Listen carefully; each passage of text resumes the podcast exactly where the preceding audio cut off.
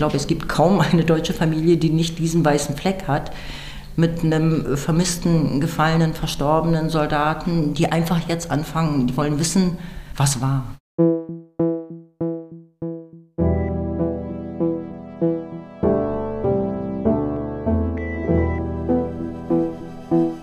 Gestern ist jetzt. Auf der Suche nach der Familiengeschichte in der NS-Zeit. Hallo und herzlich willkommen zur Folge 27. Heute sind wir wieder im Bundesarchiv verabredet und zwar in der Abteilung für personenbezogene Auskünfte zum Ersten und Zweiten Weltkrieg, abgekürzt PA. Die Abteilung ist noch ziemlich neu. Genauer gesagt gibt es die seit Anfang 2019 und beinhaltet eigentlich alle Unterlagen der ehemaligen deutschen Dienststelle, auch bekannt als WAST, als Wehrmachtsauskunftsstelle. Ja, das sind immer alles so Namen. Wenn man zum Beispiel wissen will, wo und, und in welcher militärischen Einheit der Großvater im Krieg war, da ist man dann hier genau richtig. Mhm. Aber auch, ähm, wenn ihr nach Angehörigen sucht, die im Krieg vermisst worden sind oder gefallen sind, dann kann man suchen, wo sie eventuell begraben worden sind. Aber man kriegt auch noch einiges mehr raus. Wie schon der Name PA, also personenbezogene Auskünfte sagt, findet man hier Unterlagen von Militärangehörigen, aber auch zum Beispiel von Krankenschwestern, die an der Front eingesetzt waren oder auch Marinehelferinnen, also nicht nur von Männern. Aber weil da Schutzfristen einzuhalten sind, waren die Bestände der ehemaligen WAST auch nicht im Suchportal in Venue des Bundesarchivs zu finden. Aber das ändert sich gerade, hat uns Birgit Wulff erzählt. Mhm, diese Birgit Wulff, die habt ihr schon zu Anfang gehört. Mhm. Sie ist stellvertretende Leiterin des Referats PA1 der Abteilung. Sie ist fast 30 Jahre dabei. Ja, und die weiß deshalb auch wirklich so gut wie alles. Wenn eure Anfragen besonders knifflig sind, dann kann es ziemlich gut sein, dass die Anfrage auf ihrem Schreibtisch landet, weil sie eben die Abteilung in- und auswendig kennt. Und deshalb, Melanie, bist du nach Berlin gefahren und hast sie dort getroffen. Ja, und ich muss sagen, ich hatte ähm, ziemlich großes Glück, noch in das Gebäude in Berlin-Reinickendorf zu kommen, äh, wo die ehemalige deutsche Dienststelle seit 1951 sitzt oder saß, muss man vielleicht schon eher sagen, weil seit Frühling zieht die Abteilung um in ein viel moderneres Gebäude nach Tegel und Birgit Wulff ist auch gar nicht mehr so oft in Reinickendorf, also am Eichborndamm. Das Gebäude am Eichborndamm ist wirklich einen Besuch wert, denn es ist sehr imposant. Roter Backstein, soweit das Auge reicht. Müssen sich noch einen Augenblick gedulden, es dauert noch einen Moment. Okay, gut, mach ich gerne. Danke. Während ich auf Birgit Wulff warte, kann ich ja noch mal kurz weiter erzählen. Ja klar, mach mal. Wir haben ja schon oft gehört von anderen recherchierenden Enkelinnen, dass man bei der ehemaligen WAST besonders lange warten muss. Also halbes Jahr, ein Jahr, also bis endlich die Antwort kommt, ob die überhaupt was zu den Großeltern in den Beständen haben. Und das lag dann eben auch daran, dass die deutsche Dienststelle bis 2019 eine ganz normale Berliner Behörde war und nicht Teil des Bundesarchivs. Also da hatten die Mitarbeiterinnen ganz andere Arbeitsabläufe und Bedingungen und die Unterlagen, mit denen sie arbeiteten, das war dann auch äh, sogenanntes Verwaltungsschriftgut. Also kein Archivgut. Mhm. Hat das denn bei dir lange gedauert? Also du triffst ja Birgit Wulff auch oder hast sie deswegen auch getroffen, weil sie ja was über deinen Großvater gefunden hat? Mhm. Also bei mir ging es jetzt relativ äh, schnell, zwei Monate vielleicht. Aber das war eben auch schon nach dem Übergang ins Bundesarchiv. Eigentlich hätte ich jetzt auch nach Tegel gemusst. Der Lesesaal ist nämlich äh, längst auch schon umgezogen. Aber Birgit Wulff wollte mir das Haus noch mal zeigen, damit ich mir besser vorstellen kann, ja, wie viele Jahrzehnte hier die Arbeitsbedingungen waren. Ah, da kommt sie schon. Birgit Wulff, groß und energisch, Anfang 60, Brille, blonder Pagenkopf. Ein Schildchen haben Sie schon bekommen? Ähm, habe ich.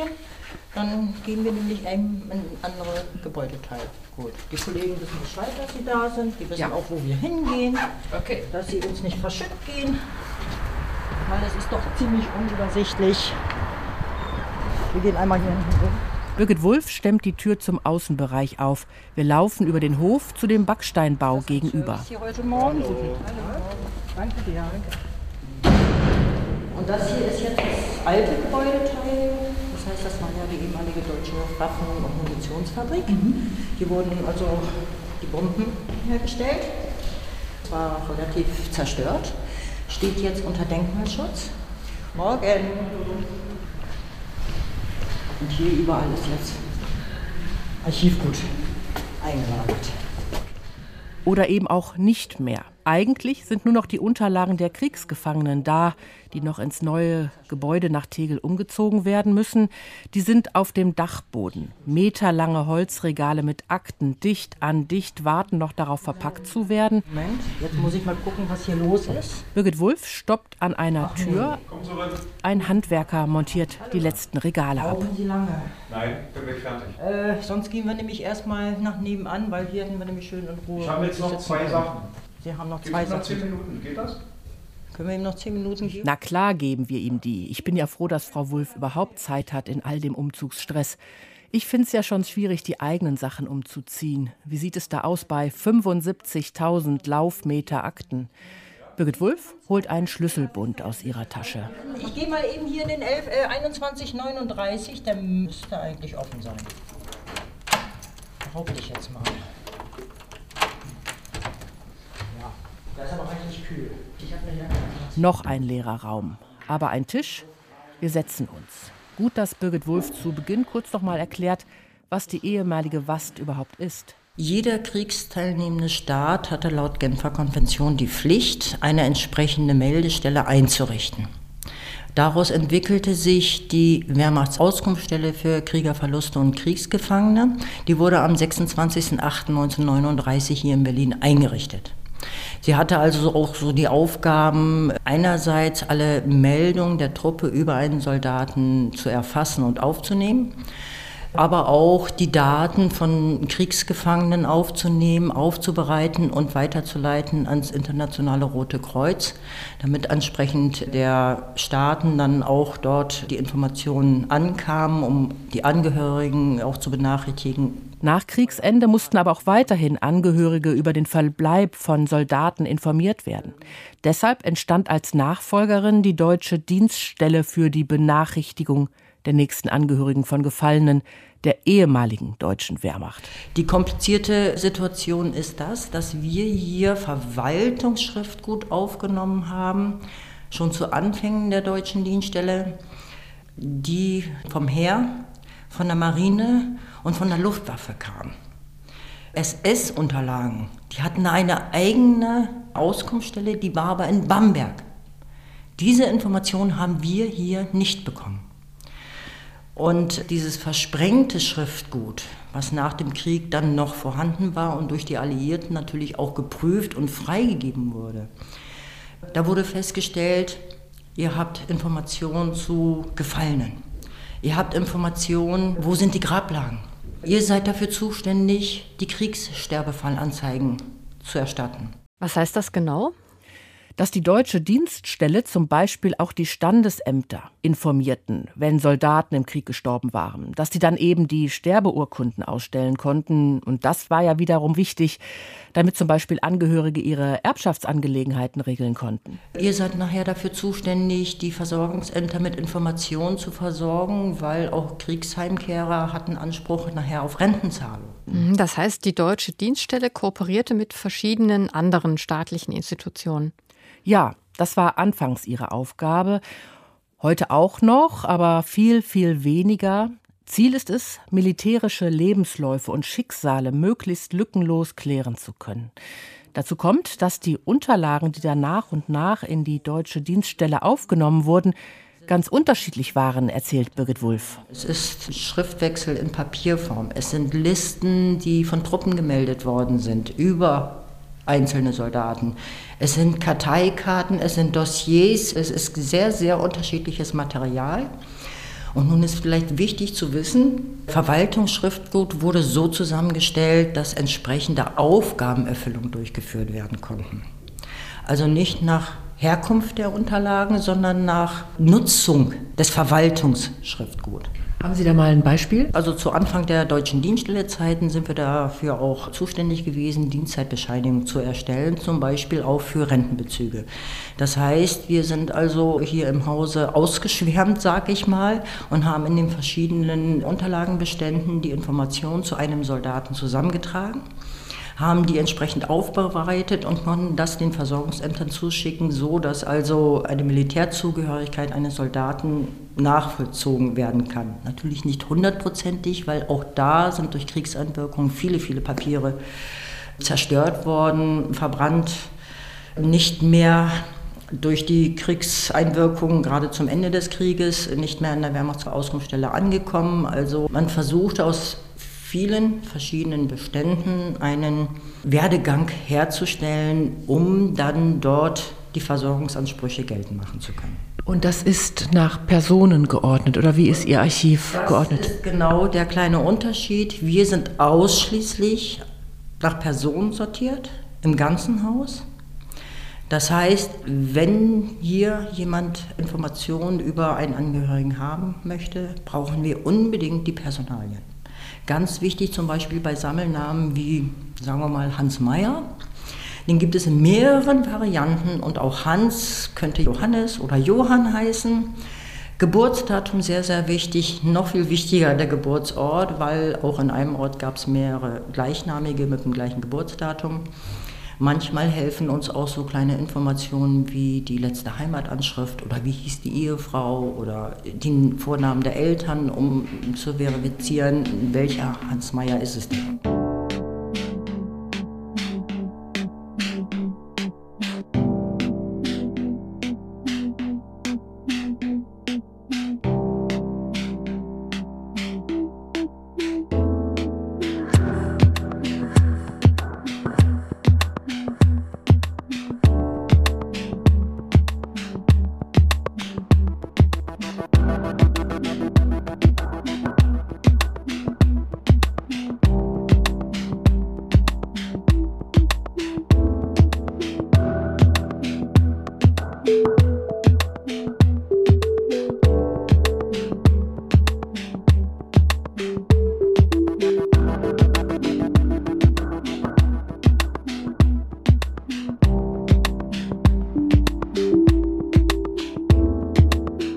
Das Kernstück der Abteilung PA, in der Birgit Wulff arbeitet, ist die sogenannte zentrale Personenkartei der Wehrmachtsauskunftsstelle. Das heißt, das ist so ähnlich wie die NSDAP-Kartei, auf der alles Mögliche zu einem Parteimitglied notiert wurde, Eintritt, Umzüge oder sowas? Mhm, ja, ähnlich. Handschriftlich wurden da Verwundungen, Erkrankungen, Lazarettaufenthalte, Kriegsgefangenschaften notiert und auch noch bis weit nach dem Krieg, weil die Dienststelle ja eine Behörde war und die Akten eben, wie Birgit Wulff ja schon erklärt hat, kein Archivgut, sondern Schriftgut der Verwaltung. Deshalb wurden eben zum Beispiel mit den Karteikarten weitergearbeitet. Also wenn die MitarbeiterInnen noch was erfuhren zu den Soldaten, wurde das dann da auch notiert oder auch, wenn irgendjemand nach denen suchte, damit man die Infos alle zusammen hat, falls nochmal nachgefragt wird und man die vernetzen wollte. Also ich würde jetzt mal denken, mit dem Übergang ins Bundesarchiv werden die Karteikarten dann auch anders behandelt? Ja, Jetzt sind die eben als Archivgut eingeordnet. Da wird auch nichts mehr drauf notiert. Und doch helfen die Notizen auf den Karteikarten aus den letzten Jahrzehnten eben auch noch heute dabei, ja, damit sich die äh, MitarbeiterInnen einen schnellen Überblick verschaffen können, wenn zum Beispiel eure Anfragen nach einem Großvater in der Wehrmacht reinkommt. Das heißt, ich sehe zwar, dass dort was vorhanden ist, aber ich sehe nicht die Originalunterlagen. Die müsste ich mir dann entsprechend besorgen in den einzelnen Fachbereichen, weil zu äh, Kriegssterbefallanzeigen braucht man zum Beispiel ganz andere Informationen und Unterlagen wie zu so einem Werdegang. Da braucht man auch wieder mehr solche Truppenlisten und, und Erkennungsmarkenverzeichnisse und Veränderungsmeldungen. Oder zum Beispiel, wir haben ja auch die Unterlagen der Kriegsgefangenen, also der deutschen Kriegsgefangenen in alliierten Gewahrsam. Da gab es ja auch Ganz klar, aufgrund der Genfer Konvention wurden diese Unterlagen ausgetauscht. Diese Informationen liegen hier auch vor. Die liegen wieder in einem ganz anderen Bereich, haben einen ganz anderen Zustand, ganz anderen Informationsgehalt. Und das muss dann alles natürlich zusammengetragen werden und daraus ergibt sich dann erst das Bild zu einem Soldaten. Und dieses Bild von einem Soldaten zu vervollständigen, das beschäftigt heute die Mitarbeitenden der PA besonders oft. Heute geht es lange schon nicht mehr um Rentenansprüche einzelner Soldaten, die geklärt werden müssen. Heute kommen vor allem Anfragen von euch ins Haus. Und deshalb solltet ihr nicht nur die Personalien der Großeltern parat haben, sondern eben auch ganz genau beschreiben können, was ihr sucht. Ich würde mal sagen, zu 95 Prozent finden wir irgendwas. Und wenn es einfach nur eine klitzekleine Angabe von einem Truppenteil ist, finden wir hier im Hause. Daher eben diese Unterschiedlichkeit. Es waren ja auch verschiedene Behördenteile, aus denen diese Unterlagen jetzt hier zusammengeführt worden sind. Können Sie mal erklären? Also wir haben, wie gesagt, die selbst erstellte zentrale Personenkartei. Wir haben die Erkennungsmarkenverzeichnisse, Veränderungsmeldungen, Verlustmeldungen der Truppen. Da war es ja angezeigt, dass die Truppe einmal im Monat zu melden hat. Oder wenn es eine Veränderung gab, nämlich dann zum Beispiel, wenn der Soldat eine Verwundung hatte und kam sagen wir mal, in ein Lazarett. Dann wurde er bei der Truppe abgemeldet und im Lazarett angemeldet. Kam er aus dem Lazarett heraus, wurde er abgemeldet aus diesem Lazarett. Kam er nach Hause, weil er Heimaturlaub hatte. Gab es auch da eine Meldung. Wenn er wieder zurückkam in eine Truppe, gab es wieder eine Meldung. Also diese ganze Meldung, das ist wirklich sehr bürokratisch, auch damals schon gewesen die mussten an die Wehrmachtsausrufstelle gemeldet werden. Und daraus wurden dann Listen erstellt und mit den Listen arbeiten wir heute noch, sodass wir zum Beispiel auch ganz stark bei Gebeinfunden mit Erkennungsmarken, die man heute noch findet, die Erkennungsmarke entschlüsseln können und dem unbekannten Soldaten, der dort gefunden wird, tatsächlich den Namen zurückgeben können. Das heißt, die Abteilung von Birgit Wulff arbeitet eng mit dem Volksbund Deutscher Kriegsgräber Fürsorge zusammen? Ja, zum Beispiel in Russland. Wenn in einem bestimmten Oblast verschiedene kleinste Kriegsgräberstätten deutscher Soldaten da noch existieren, äh, die weit über die Gegend verteilt sind, dann versucht der Volksbund eben die Überreste in größer, zentraler gelegene Soldatenfriedhöfe umzubetten weil die dann eben auch einfacher zu erreichen sind und auch einfacher zu pflegen sind. Und wenn das ansteht, dann informiert der Volksbund vorher eben das Team von Birgit Wulff. Und dann schaut man in Berlin nach, was im Haus an Infos überhaupt über die Soldaten zu finden sind. Zum Beispiel eben in der Gräberkartei. Die ist erstellt worden von den Daten dieser zentralen Personenkartei mit diesen Verlustmeldungen, die dort aufgetragen worden sind zu den Soldaten.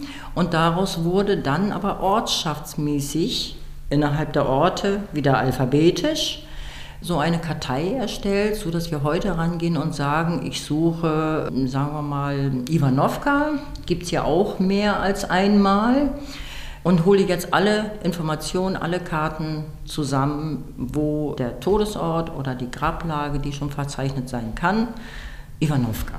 So, und dann fängt unsere Karteiklärung hier im Hause an zu sondieren, welche Einheiten sind das, äh, welches Ivanovka ist das. Wir versuchen also auch den Ort zu bestimmen, auch wenn es den heute nicht mehr gibt. Das ist anhand der vielen Informationen tatsächlich machbar. Diese Informationen werden aufbereitet in eine Datenbank und an den Volksbund geschickt. Das heißt also, es wird zum einen an den Volksbund geschickt, die können dann da weitersuchen die, die, nehmen diese Daten, geben das an die Umbetter in Russland und die gehen mit diesen Daten tatsächlich vor Ort übers Feld und betten dann aus, wenn sie fündig sind, heben die Gebeine, schauen nach, ob es da irgendwelche Gegenstände gibt, wie zum Beispiel ein Ehering oder eine Zigarettendose, Brillen, kleine Glücksbringer, ähm, solche Sachen. Und das Wichtigste ist tatsächlich die Erkennungsmarke, die jeder Soldat zu tragen hatte. Und was passiert dann mit den Erkennungsmarken bzw. mit den Glücksbringern? Es wird alles ordnungsgemäß in ein Protokoll aufgenommen, einschließlich auch verzeichnet, wie die Gebeine gefunden worden sind. Es wird alles erstmal ausgebettet und zwischengelagert, weil der Volksbund bettet dann auf die großen Soldatenfriedhöfe um. Wir bekommen alles, die Gegenstände, die Erkennungsmarke und auch das Protokoll. Und anhand der Erkennungsmarke gehen wir in diese Erkennungsmarkenlisten, die ja hier vorliegen, und schauen nach, ob wir dann zu dieser persönlichen Nummer, die immer auf einer Erkennungsmarke ist, auch den Namen des Soldaten finden. Wenn das geschehen ist, holen wir alle Informationen zu diesem Soldaten zusammen und schauen nach, ob er schon beurkundet worden ist. Weil das es heißt, dass aber schon eine Todesurkunde. Ob, ob schon tatsächlich eine Sterbefalle äh, angezeigt worden ist und ähm, die Angehörigen werden selbstverständlich informiert, dass der Soldat gefunden worden ist. Auch das wird hier herausgefunden, ob wir noch lebende Angehörige ermitteln können. Über die Informationen, die in diesen Listen vorliegen, wie zum Beispiel Heimatanschriften oder Elternanschriften. Und dann geht das über Amtsgerichte, Einwohnermeldeämter. Also das kann eine längere Wahnsinn. Zeit dauern. Wenn wir fündig werden, erhalten Sie eine Mitteilung, dass er gefunden worden ist und erhalten auch die persönlichen Gegenstände von uns. Die Erkennungsmarken bleiben tatsächlich hier vor Ort, werden hier registriert und auch hier gelagert. Also das heißt, wenn mein Großvater irgendwo gefallen ist, würde ich als erstes auch hier anfragen. Ja, also wir, wenn Sie einen Benutzungsantrag stellen und wir können tatsächlich feststellen, er ist hier verzeichnet in dieser äh, zentralen Personenkartei, holen wir uns die natürlich als erstes und schauen drauf, welche Informationen liegen vor. Wenn dort verzeichnet ist, er ist äh, dann und dann gefallen an dem und dem Ort, ist das dann auch meistens schon aufgetragen. Wenn der Volksbund schon umgebettet hat, dann haben wir auch diese Informationen auf dieser Karteikarte. Und dann kann ich aber auch ganz genau sagen, wo er dann jetzt hingebettet worden ist, äh, ob er ein Einzelgrab hat, ob er ein Sammelgrab hat und äh, dass sie auch informiert worden sind. Also das finden wir hier raus, ja. Das ist ja eine Wahnsinns-Rechercheleistung. Ja, ja, ja. Das ist also teilweise kriminalistisch, wie wir hier vorgehen müssen, anhand teilweise auch Knochenbilder. Man kann sich gar nicht vorstellen, wie manchmal die Gefallenen, die sind dann entweder ordentlich durch den Wehrmachtsgräberoffizier bestattet worden noch in den jüngeren Jahren der Kriegszeit. Später wurden sie manchmal schnell verscharrt und werden heute einfach nur gefunden. Und dementsprechend versuchen wir alles möglich zu machen, weil viele Angehörige äh, treffen sich auch heute noch, gerade zu Feiertagen, zu Jahrestagen. Und dann erzählen sie Geschichten. Da ist immer ein weißer Fleck in einer Familiengeschichte und ich glaube, es gibt kaum eine deutsche Familie, die nicht diesen weißen Fleck hat mit einem vermissten, gefallenen, verstorbenen Soldaten, die einfach jetzt anfangen, die wollen wissen, was war. Was ich jetzt noch nicht verstehe, ist, warum denn die deutsche Dienststelle nach so vielen Jahren jetzt noch zum Bundesarchiv gekommen ist. Ähm, weil eben diese Zusammenarbeit mit anderen staatlichen Stellen stark zurückgegangen ist. Also heute geht es vor allem um Familienforschung, die ähm, die Dokumente nachfragt. Und da sind die Unterlagen dann eben auch besser im Archiv aufgehoben. Also da können sie auch langfristig erhalten werden. Da geht es ja auch um so Lagertemperaturen und sowas. Das haben wir ja schon im Landesarchiv gehört.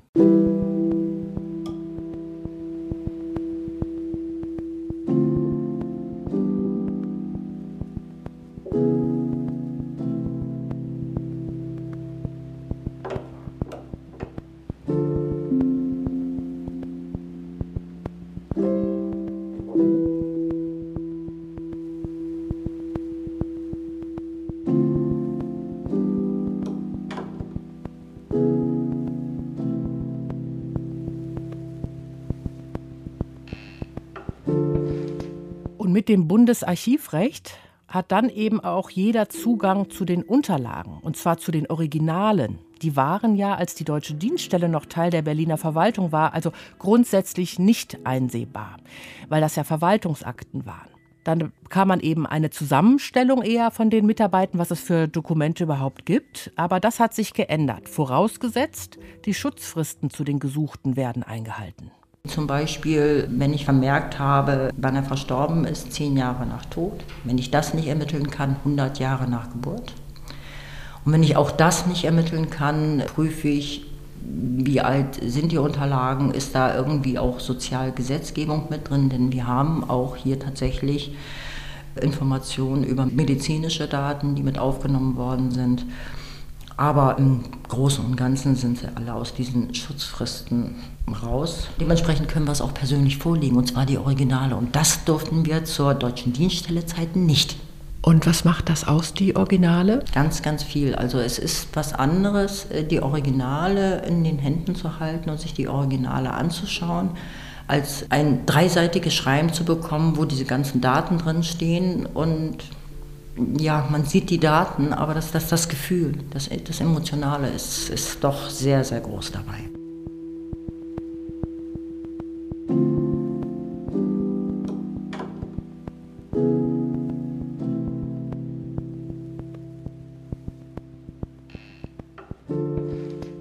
Als du beim Bundesarchiv in Lichterfelde gewesen bist für die NSDAP-Kartei, da hieß es ja, ähm, dass die einzelnen Standorte noch nicht wirklich zusammenarbeiten würden, damit sich die Mitarbeiter der einzelnen Häuser inhaltlich nicht so in die Quere kommen. Ja, das sieht äh, Birgit Wulff ähnlich. Jeder habe da eben seinen eigenen Archivbereich. Ähm, aber man informiere die NutzerInnen dann eben schon, wenn in anderen Häusern Akten vorliegen. Nur muss man dann doch eben an den jeweiligen Fundort gehen. Also die Abteilung von Birgit Wulff arbeitet vor allem mit den Standorten des Bundesarchivs zusammen, wo es um militärische Unterlagen geht, also Lichterfelde.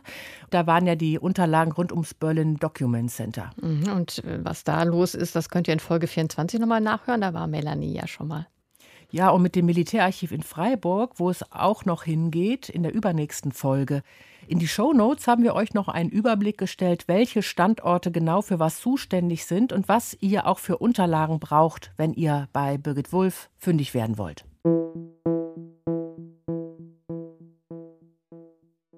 Hast ja schon erzählt, dass jetzt auch mehr und mehr Unterlagen der Abteilung fürs Invenius Suchportal des Bundesarchivs mhm. digitalisiert werden. Dann kann man also schon mal von zu Hause aus vorsichten. Hört sich erstmal gut an. Aber ich habe gedacht, bei personenbezogenen Unterlagen würde das nicht richtig funktionieren. Das hatte uns doch Lutz Möser vom Bundesarchiv in Lichterfelde erzählt. Ja, das stimmt auch weiterhin. Ähm, Birgit Wulff sagt aber, dass es jetzt Sondererlaubnisse gibt. Also man muss irgendwie vorher natürlich erklären, warum man in diesen personenbezogenen Daten auch von zu Hause suchen will. Dann bekommt man einen Zugangscode und dann kann man auch äh, von zu Hause sichten. Also da lohnt sich schon die direkte Anfrage, aber man kann natürlich auch weiterhin seinen Suchauftrag ausfüllen, dann die Akten in den Lesesaal nach Tegel bestellen und natürlich gibt es auch weiterhin den Kopierdienst. Ähm, der einem dann die Dokumente in gescannter oder kopierter Form nach Hause schickt. Und eins ist Birgit Wulff noch wichtig zu sagen, wenn es um die Thematik der Kriegsgefangenen geht. Also das Haus hat nur Unterlagen zu den Soldaten, die in amerikanischer, britischer und französischer Kriegsgefangenschaft waren, denn die Daten sind alle im Haus. Die Unterlagen aber zu deutschen Soldaten, die in russischer Kriegsgefangenschaft waren, findet ihr hier nicht. Die liegen noch in Russland, weil hm, die der Abteilung nie übergeben wurden. Wenn ein Ahnenforscher weiß, dass ein Angehöriger in russischer Kriegsgefangenschaft gewesen ist, möchte er sich bitte ans Deutsche Rote Kreuz Suchdienst München wenden, weil durch die Öffnung der russischen Archive kann man sowohl dort selber anfragen, als auch jetzt vermehrt im Internet recherchieren, als auch diese Informationen abfragen übers Deutsche Rote Kreuz, weil die bekommen aus Russland tatsächlich per Datentransfer diese Informationen. Die werden nach und nach weitergeführt und dementsprechend haben wir es also auch wirklich schon gehabt, dass, dass uns von den Benutzern diese Informationen mal zugeschickt worden sind. Sie sind leider alle in Kyrillisch, also übersetzen können wir es auch nicht, aber da liegen zum Beispiel Informationen vor, wo war er in der Kriegsgefangenschaft. Selbst wenn er nicht wieder zurückgekommen ist, da sind dann manchmal auch Grablagen verzeichnet wo wir dann wieder anfangen, gesetzesmäßig die Kriegssterbefallanzeige aufzusetzen. Wie ist das denn jetzt mit den Wartezeiten? Hat sich das verändert, dadurch, dass jetzt die Dienststelle im Bundesarchiv ist? Wir haben jetzt eigentlich, dadurch, dass wir Archiv sind, viel mehr Möglichkeiten, von den Originalunterlagen Kopien mit einzugeben, die wir vorher alle schriftlich aufbereiten mussten. Die Krux ist gewesen, wir haben ja auch massiv Personal abbauen müssen im Rahmen. Land Berlin hat ja kein Personal mehr eingestellt, auch wir haben kein neues Personal bekommen. Zu dem Zeitpunkt wir wollten alle Informationen herausgeben, die wir herausgeben konnten. Wir durften es nur schriftlich und dementsprechend hat es etwas gedauert. Aber da die Abteilung PA Teil des Bundesarchivs ist, gibt es eben auch mehr Mitarbeitende, die schon mal grundlegende Recherchen in den Beständen erledigen können, bevor Birgit Wulff und ihre Kolleginnen bei den Feinarbeiten einsteigen. Deshalb geht es jetzt schon schneller. Ihr ist aber eines noch wichtig zu sagen. Man geht hier nicht hin, ich drücke auf den Knopf, und habe alle Daten. Oder ich gehe an ein Regal, ziehe den Namen und habe alle Informationen. Habe ich einfach nicht. Die sind komplett verstreut. So wie die Unterlagen zeitversetzt zur deutschen Dienststelle eingegangen sind, so wurden sie auch eins zu eins mit dem FIN-System einsortiert. Und wir haben wirklich in den Bereichen, die vielen Fachbereiche, auch unsere Fachleute zu sitzen, die genau wissen, ah, wenn da dieser Buchstabe steht, dann muss ich aber auch nochmal da schauen. Und das ist schon schwierig genug. Das ist jahrelange. Also ich lerne heute noch vieles dazu, was ich letztes Jahr noch nicht wusste. Und Sie sind Archivarin oder wie wird man das, was Sie sind? Also diese Aufgaben ist tatsächlich Aufgabe eines Archivars. Wir sind aber alles keine Archivare. Wir sind alles Verwaltungsangestellte, weil wir sind ja Landesbehörde, wir sind eine Verwaltung gewesen und sind alles Verwaltungsangestellte. Das heißt, die Leute haben sich eigentlich da richtig alleine reingearbeitet. Ja, diese Aufgaben äh, mit viel Enthusiasmus, ein Hang zur Geschichte, ein Hang, Menschen zu helfen, Schicksale zu klären. Und man, man wächst da so rein und man arbeitet sehr viel im Team zusammen, weil alles weiß ich auch nicht, also hole ich mir dann die Fachleute ran und sage, Mensch, guck doch nochmal mit drauf, siehst du noch was, was ich nicht sehe, hilf mir doch mal. Also das ist viel Teamwork man bekommt dann auch einen Ehrgeiz, ach ja, da, kann doch nicht sein, da muss doch was sein, wir müssen jetzt was finden. Sie haben als Verwaltungsangestellte beim Land Berlin angefangen und sind dann irgendwann an diese Dienststelle äh, gekommen nee, oder wollten nee, Sie da? Nee, nee, wir sind alles Quereinsteiger. Ich bin gelernte Einzelhandelskauffrau. Okay. Und nach meinen zwei Babypausen wollte ich einfach wieder arbeiten, aber dann eben so, wie auch das möglich ist, wie das so heutzutage ist, die Kita-Zeiten und, und hat noch einen Ehemann in Schichtarbeit. Und dann wurden hier Datenerfasser gesucht. Daraufhin habe ich mich beworben. Und dann habe ich hier mit einem Zeitvertrag zweieinhalb Jahre lang Daten erfasst, nämlich die sogenannten Signaturen für diese zentrale Personenkarte, acht Stunden lang jede Karte einzeln per Hand eingegeben, die Personalie. Okay, irre. Da habe ich aber drauf aufgebaut. Ich hatte dann die Chance gehabt, in die sogenannte Karteiklärung zu gehen. Das ist mich dann genau der Bereich, wenn er die Umbettungsprotokolle bekommt oder diese, diese Anfragen, wir möchten jetzt in dem und dem Gebiet sondieren, dass ich mir diese Gräberkarten hole, mir die sortiere und welche Einheit und welches Ivanovka könnte es sein. Da, da habe ich dann gearbeitet. Dann hatte ich ganz schnell die Chance, in das Referat für Gräberangelegenheiten zu gehen. Und da habe ich dann tatsächlich komplett alle Anfragen zu Sterbefällen, Grablagen für Deutschland, Westeuropa und übrigens auch Ersten Weltkrieg haben wir auch zu bearbeiten. Und von da habe ich dann zweieinhalb Jahre Verwaltungsfachschule. Ich habe dann nochmal aufgesattelt. Ich bin jetzt geprüfte Verwaltungsfachwirtin. Es gibt eigentlich keinen Bereich, hier den Birgit Wulff nicht kennt. Und genau deshalb ist sie dann eben auch gefragt, wenn eure Anfragen besonders knifflig sind, also quasi referatsübergreifend gearbeitet werden muss. Gleichzeitig sind aber auch mit dem Übergang zum Bundesarchiv richtige Archivare dazugekommen. Und Birgit Wulff darf sich jetzt auch so nennen, denn mittlerweile hat sie auch dazu einen entsprechenden Lehrgang absolviert.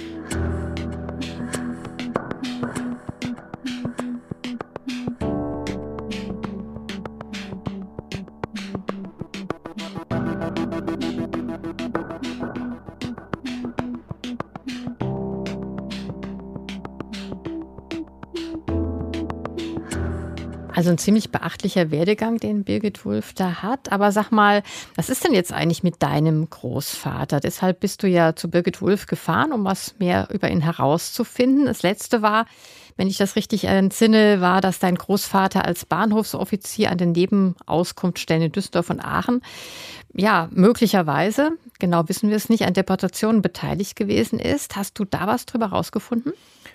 Also nein, also das hatte ich ja gehofft.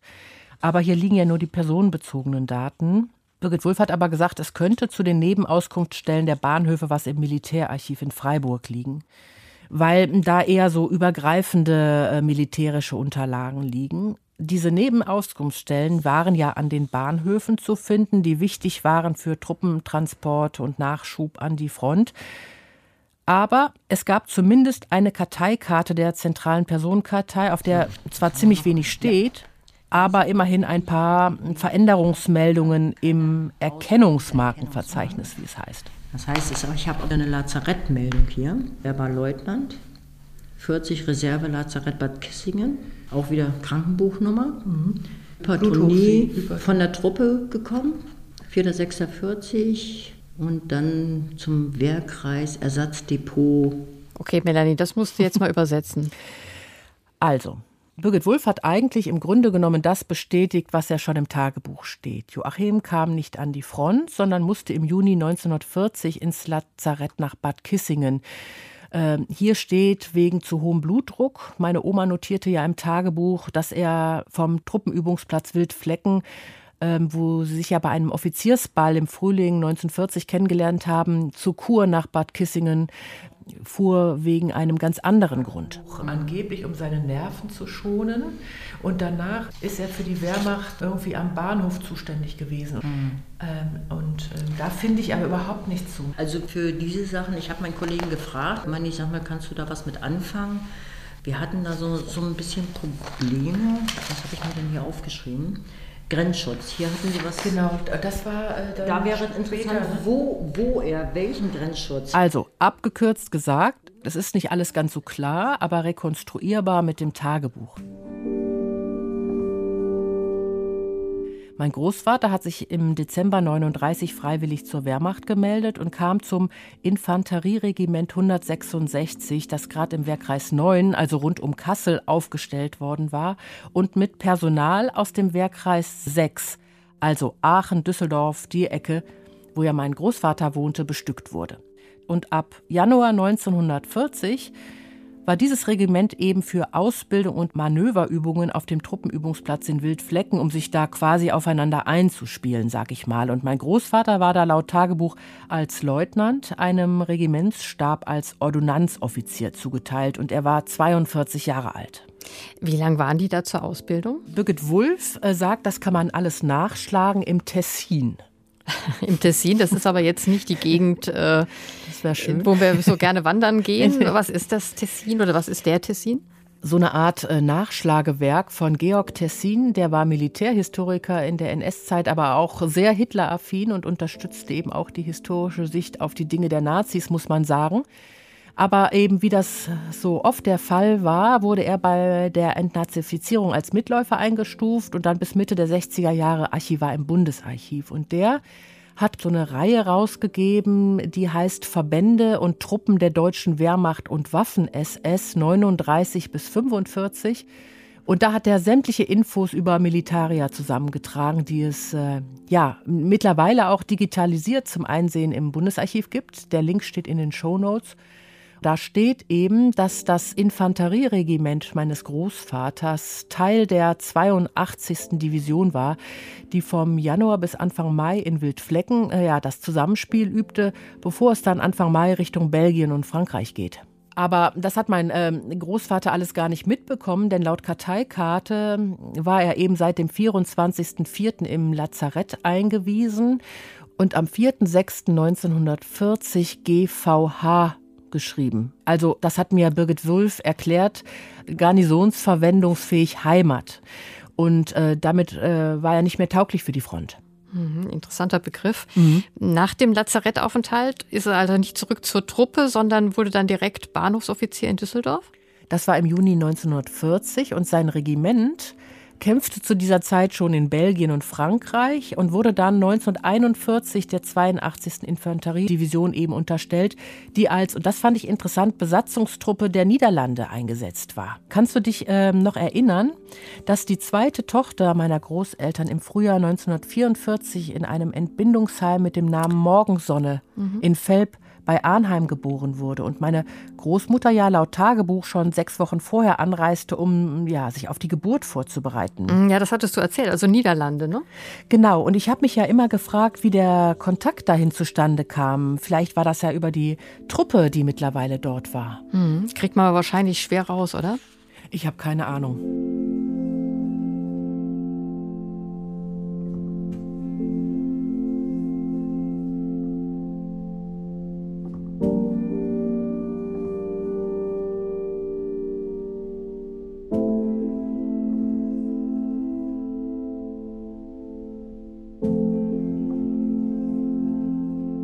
Hypertonie, also hoher Blutdruck, war der Grund, warum dein Großvater nicht mehr aktiver Soldat sein konnte. Äh, deshalb kam er dann an diese Nebenauskunftsstellen nach Düsseldorf und Aachen. Mm, bei seinen Veränderungsmeldungen, die Birgit Wulff ja gefunden hat, äh, stand aber auch zu hoher Blutdruck als Grund für seine Entlassung generell aus der Wehrmacht. Mitte September 42 musste er ja ausscheiden, seine Erkennungsmarke abgeben, Papiere abholen. Da war er gerade ja eben in Aachen. Aber eigentlich muss Krankheit nicht unbedingt der Entlassungsgrund gewesen sein. Es gab auch Entlassung mit einer bestimmten Altersgruppe. Wenn also Männer schon sehr alt gewesen sind, sind sie manchmal am Anfang noch eingezogen. Ja, dann ist das ein Entlassungs, das kann schon ein Entlassungsgrund sein. Okay, aber dann die kann haben man aber Job nicht mehr quasi nicht mehr machen. Da muss man sich was Neues suchen dann, ne? Äh, entweder das, dass er in einen alten Beruf zurückgegangen ist, oder er hat äh, während seiner Dienstzeit irgendwelche ähm, Fertigkeiten erlernt, die er dann draußen anwenden konnte. Es gab aber auch schon Soldaten, die sind dann noch ein halbes Jahr vor Kriegsende wieder eingezogen worden. So alt wie sie waren. Mhm. Kommt mir aber trotzdem irgendwie komisch vor, muss ich sagen. Ähm, gut, aber die Sache mit dem Grenzschutz, die Birgit Wulff auch seltsam fand? Ja, das würde sich ähm, dann eben doch erklären, mm, also wenn es um die bei der Wehrmacht gelernten Fähigkeiten geht.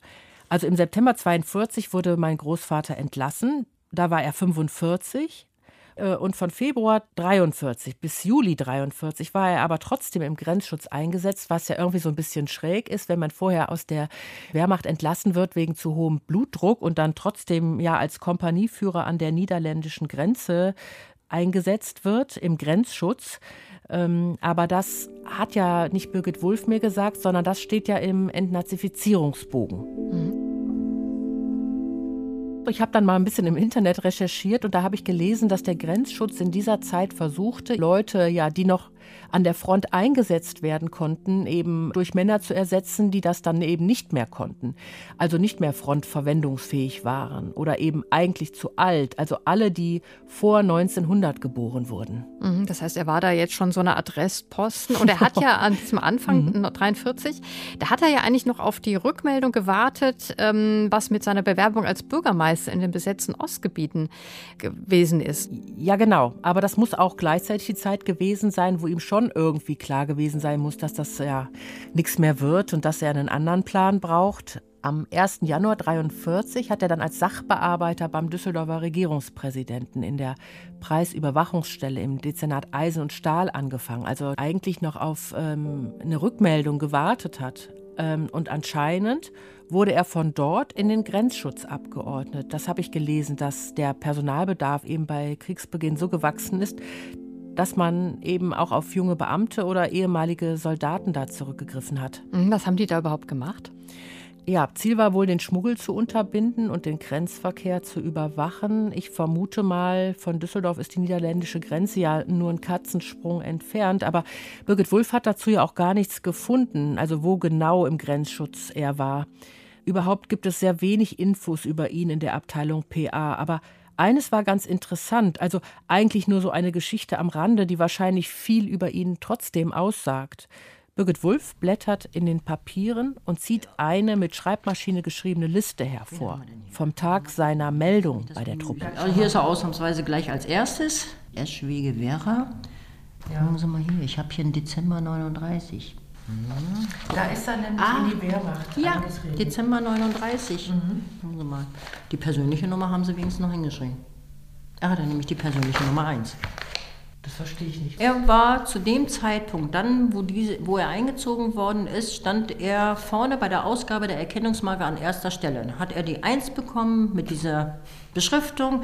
Der Nächster hat die zwei bekommen. Ich schaue auf die Liste. 33 Namen stehen darauf mit Adressen und Geburtsdaten. Und diese Stempelung bekommen. Viele aus Düsseldorf. Mein Großvater mit Jahrgang 1897, einer der ältesten. Einer ist noch älter, Jahrgang 91, die anderen meist deutlich jünger, 22, 25 Jahre alt. Die Jahrgänge 15 bis 17 waren wohl Standard, gerade am Anfang 39, aus denen sich die Truppen im Durchschnitt zusammensetzten. Ja, das ist immer datumsmäßig. Nächsten Tag gab es eine neue Liste, wurden noch weiter eingezogen. Am nächsten Tag gab es eine neue Liste. Also stand er an der Ausgabe, an der Wehrmacht? Ja, okay, sein Ehrgeiz reichte also so weit, auch der Erste bei der Einberufung in Eschwege zu sein. Der wollte unbedingt in den Krieg.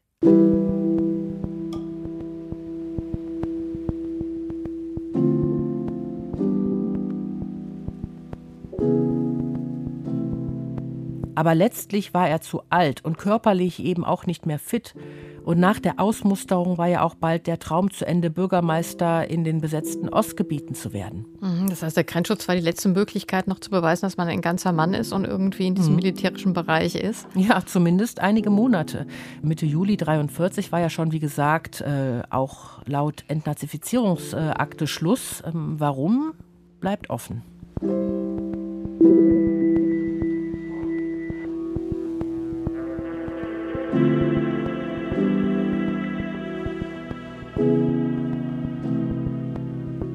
Was machst du denn jetzt mit den Infos? Viel kam ja jetzt nicht bei rum, wie, wie wir das ja oft so haben, dass, es, dass viel Arbeit dahinter steckt und dann äh, ist erstmal mhm. scheinbar wenig dabei rumgekommen. Wie sieht es jetzt aus? Vielleicht mache ich das mal wie Florian Urbanski, das uns in der letzten Folge äh, erzählt hat, einfach mal liegen lassen und warten, ob man die Fäden wieder aufnimmt. Also vielleicht klappt es ja dann im Militärarchiv in Freiburg, wo wir ja bald sind. Ja, und beim nächsten Mal geht es erstmal um Tagebücher, wie mhm. man die liest, was bei Tagebüchern rauskommen kann. Da treffen wir Janos Stoiber, der ist Historiker an der Uni in Halle und hat sich mit Tagebüchern beschäftigt, die im sogenannten Dritten Reich verfasst wurden. Und er hat sich auch mal das Tagebuch meiner Großeltern angeschaut. Und das Interessante ist, dass in solche Tagebücher sich 33 manchmal auch erst im Frühjahr 34, aber jedenfalls in dieser ersten Phase des Nationalsozialismus irgendwann Politik hineindrängt. Also dass Tagebuchautoren und Autorinnen anfangen zu reflektieren, ob sie ihre Art des Schreibens, so privat und auf sich bezogen, jetzt eigentlich noch fortsetzen könnten in dieser Zeit, wo das Kollektiv und Politik so wichtig wird. Und das, finde ich, sind ziemlich deutliche Anzeichen dafür, also wie wie drängend dieses neue Regime auf Menschen zugeht und die herausfordert, sich mit ihm zu beschäftigen.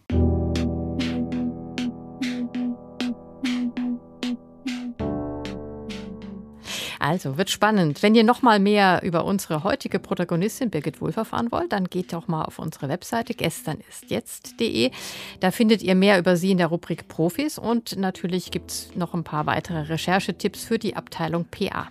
Und wenn ihr schon auf der Seite seid, da gibt es auch viele Geschichten von Hörerinnen über ihre Suche. Da kann ich dann nur noch sagen, wenn euch diese Folge gefallen hat, dann freuen wir uns wie immer über Rückmeldungen, etwa über unsere Webseite oder über Twitter oder Instagram. Da sind wir zu finden unter gestern ist jetzt. Und wie immer freuen wir uns auch, wenn ihr uns weiterempfehlt oder bewertet, etwa bei Apple Podcasts. Das ist nicht nur eine Bewertung für uns und unsere Gäste, sondern ihr helft auch dabei, dass andere suchende Enkelinnen und Enkel uns finden. Dann macht's gut und bis zum nächsten Mal. Tschüss.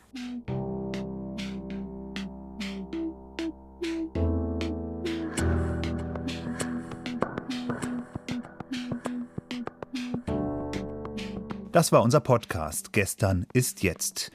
Gestern ist jetzt wird gefördert von der Bundeszentrale für politische Bildung und der Rosa-Luxemburg-Stiftung NRW.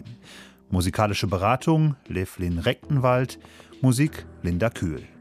Dieser Podcast steht unter der Lizenz Creative Commons CC by NCND. Weitere Infos dazu findet ihr auf unserer Website gesternistjetzt.de.